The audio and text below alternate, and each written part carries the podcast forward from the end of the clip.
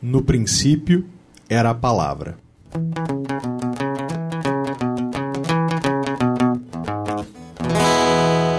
A palavra desde o princípio. Jesus era gente como a gente. Ele comia, bebia, ria. E quando estava cansado, ele também dormia. Quando Jesus cresceu, ele começou seu ministério. O que quer dizer que ele começou a cumprir a tarefa que Deus lhe dera. Ele saiu avisando para todo mundo que o reino de Deus estava chegando. O reino de Deus é chegado. É tempo de se arrepender, deixar para trás o pecado e nova vida viver. Que ótima notícia! Um verdadeiro evangelho. Jesus não só anunciava a chegada do reino de Deus, ele também ensinava como era o reino de Deus e qual o caminho para lá. Muita gente corria para ouvir Jesus. Pela primeira vez, as pessoas não apenas ouviam sobre aquele maravilhoso reino, mas também provavam dele. Era uma delícia. É que Jesus dava um gostinho do reino de Deus para qualquer um que se aproximasse dele. Ele curava quem estava doente, visitava quem estava solitário, ensinava quem queria aprender. Enfim, Jesus cuidava das pessoas. Era um trabalho puxado, mas ele fazia tudo com amor e mansidão. Jesus anunciou o evangelho por muitas cidades ao redor do Mar da Galileia. O Mar da Galileia é, na verdade, um lago enorme, bem bonito, cheio de peixes e aves.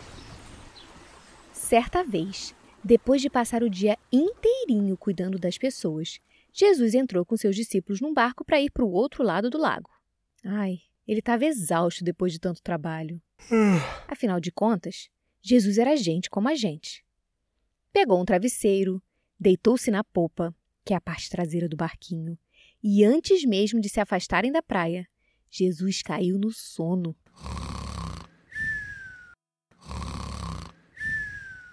Os discípulos ficaram acordados. Observavam a brisa que deslizava suavemente sobre o lago. Parecia estar chamando a água para brincar. O convite foi aceito e logo pequenas marolas surgiram, balançando o barquinho num passeio agradável.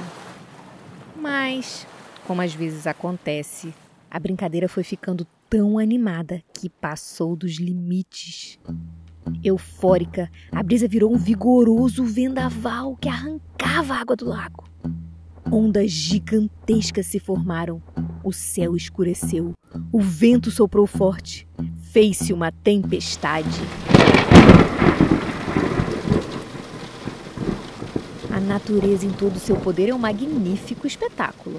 Quer dizer, se você estiver assistindo de um lugar seguro. Não era o caso dos discípulos. Eles estavam bem no olho da tormenta, dentro de um frágil barquinho de madeira. Tudo o que conseguiam sentir era pavor. Segurem-se firmes! Jogados de lá para cá, de cima para baixo, para frente e para trás, numa assustadora montanha russa, eles começaram a gritar. Inundado, o barco estava quase a ponto de afundar. Eles se agarraram aos seus lugares aterrorizados. Não havia nada que pudessem fazer contra aquela força toda. Eles não tinham superpoderes. Não eram super-heróis. Eram só gente como a gente. Eu não sei nadar! Nós vamos morrer!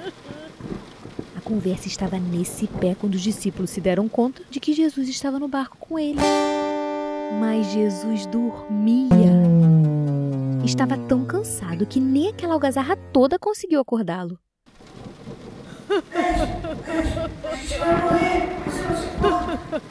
Os discípulos perguntaram desesperados. Imagine ser acordado com gritos. Lá se foi a soneca de Jesus. Por que o medo? Onde está a fé de vocês? Perguntou Jesus esfregando os olhos. Ele se levantou, foi lá na frente do barco e deu uma bronca no vento e na água. Shh, sossega.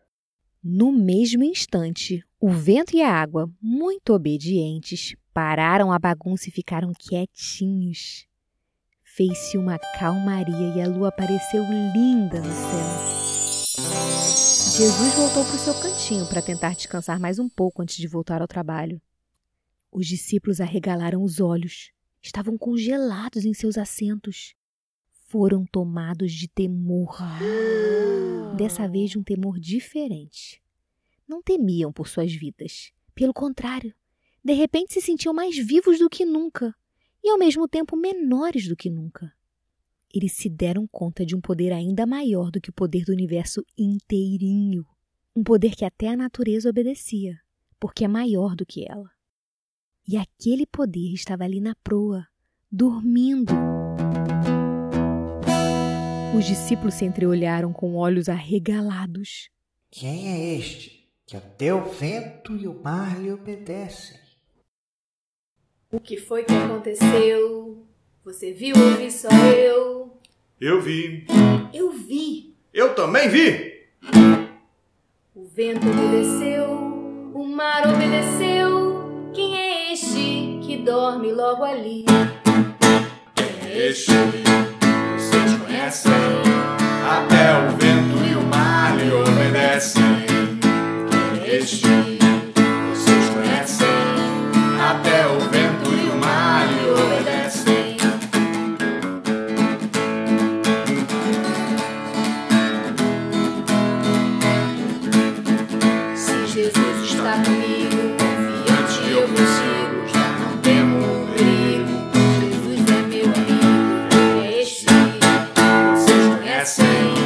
Até o vento e o mar lhe obedecem. É este? Vocês conhecem? Até o vento e o mar lhe obedecem. Jesus era gente como a gente, mas ele era muito mais do que isso.